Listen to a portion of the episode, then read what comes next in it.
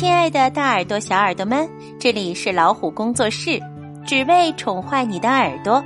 我是冰清姐姐，今天我们来听这个故事吧。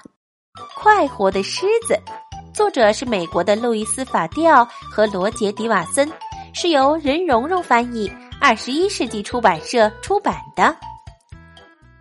快活的狮子，从前。有一只非常快活的狮子，它的家并不在那个又热又危险的非洲原野上，那里经常有端着枪的猎人埋伏着。它呀，住在法国一座可爱的小城里，到处可见棕色的屋顶、灰色的百叶窗。快活的狮子在这小城的动物园里有一间小房子，它独个儿待着。门前是一座大假山，一条小河环绕着他的家，附近有个花坛，还有一个音乐亭。每天早晨，饲养员的儿子弗朗索瓦上学经过，总要停下来对他说一声：“你好啊，快活的狮子。”每天下午，杜邦校长回家路过，总要对他说一声。你好啊，快活的狮子！每天傍晚，一整天坐在音乐亭旁边的长凳上织毛线的潘松太太，离开前总要对他说一声：“明天见，快活的狮子。”夏天，每到星期日，城里的管乐队就排着队走进音乐亭。在那里演奏圆舞曲和波尔卡舞曲。快活的狮子闭上眼睛，听得入迷。他太爱音乐了，人人都是他的朋友，都来说你好啊。他们给他吃肉，吃各种好吃的东西。他是一只快活的狮子。一天早上，快活的狮子发现。饲养员忘了关上他小房子的大门。嗯，我可不喜欢门这样开着，会有人进来的。不过，也许我自己倒可以出去拜访一下城里的朋友们。平时都是他们来看我。我也应该去看看他们呀。于是，快活的狮子走出他的房子，来到了公园里。他对那些忙个不停的麻雀说：“朋友们，你们好啊！”“你好，快活的狮子。”那些麻雀匆匆忙忙的回答他。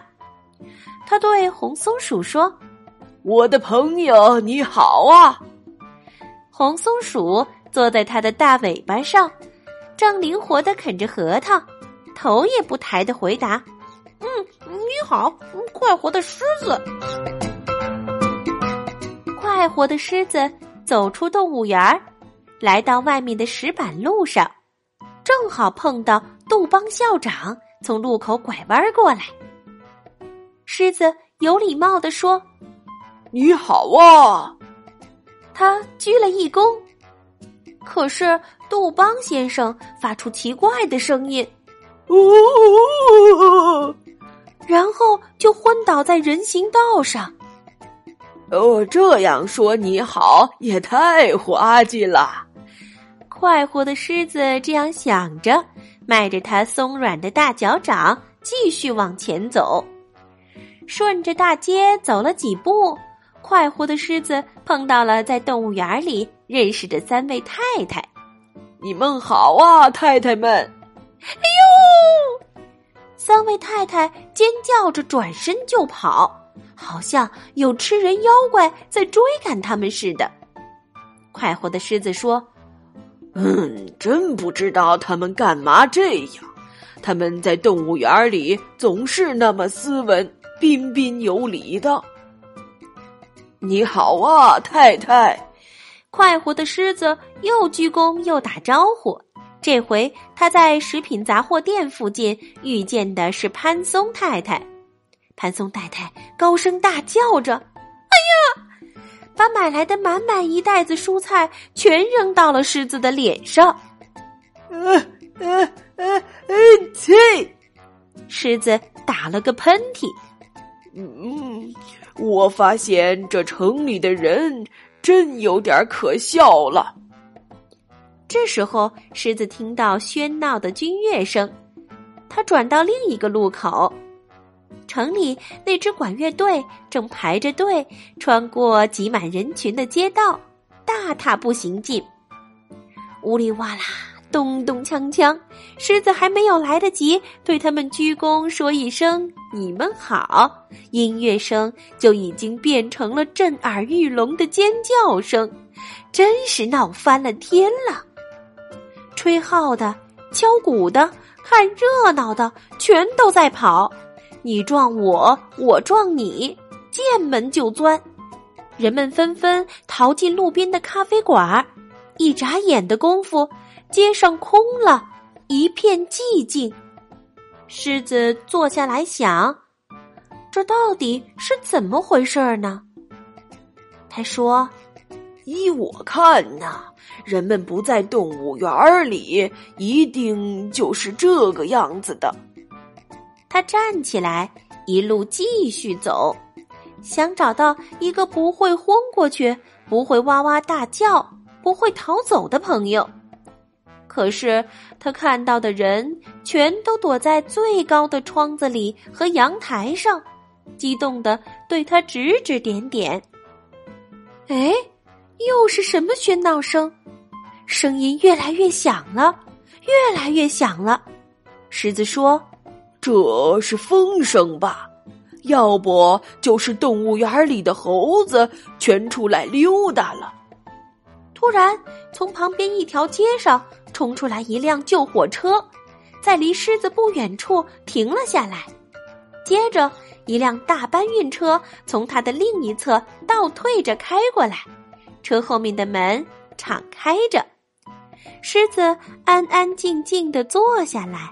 他不想错过机会，想要看看接下来究竟会发生什么事情。消防队员们跳下救火车，慢慢的向狮子靠近。他们拖着一根粗粗的水龙带，非常非常慢的越走越近，越走越近。水龙带像条长蛇，一路爬着过来。越来越长，越来越长，然后，在狮子背后，一个很小的声音叫道：“你好啊，快活的狮子！”哎，是弗朗索瓦，动物园饲养员的儿子，他正放学回家呢。弗朗索瓦看到了狮子，向他跑了过来。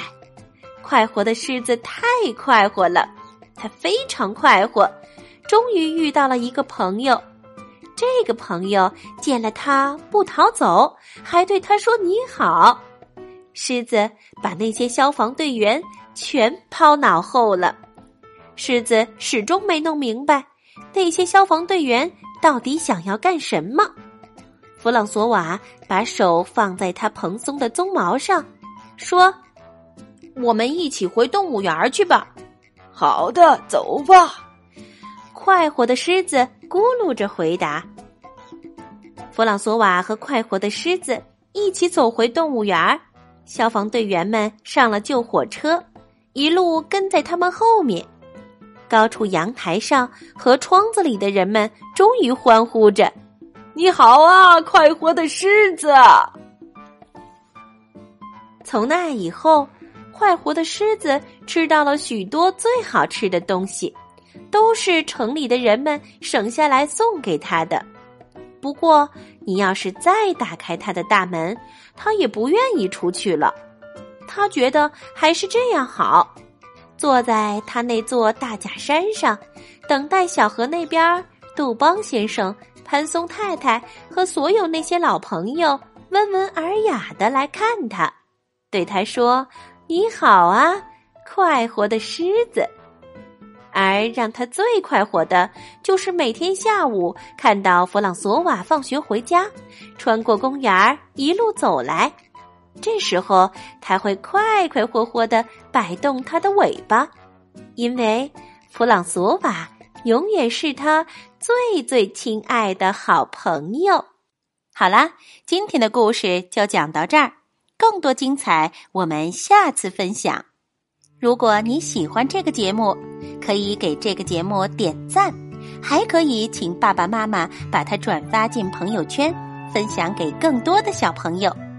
欢迎订阅微信公众号“老虎小助手”，进入右下角的会员中心，那里有海量中英文学习资源呢。下次再会。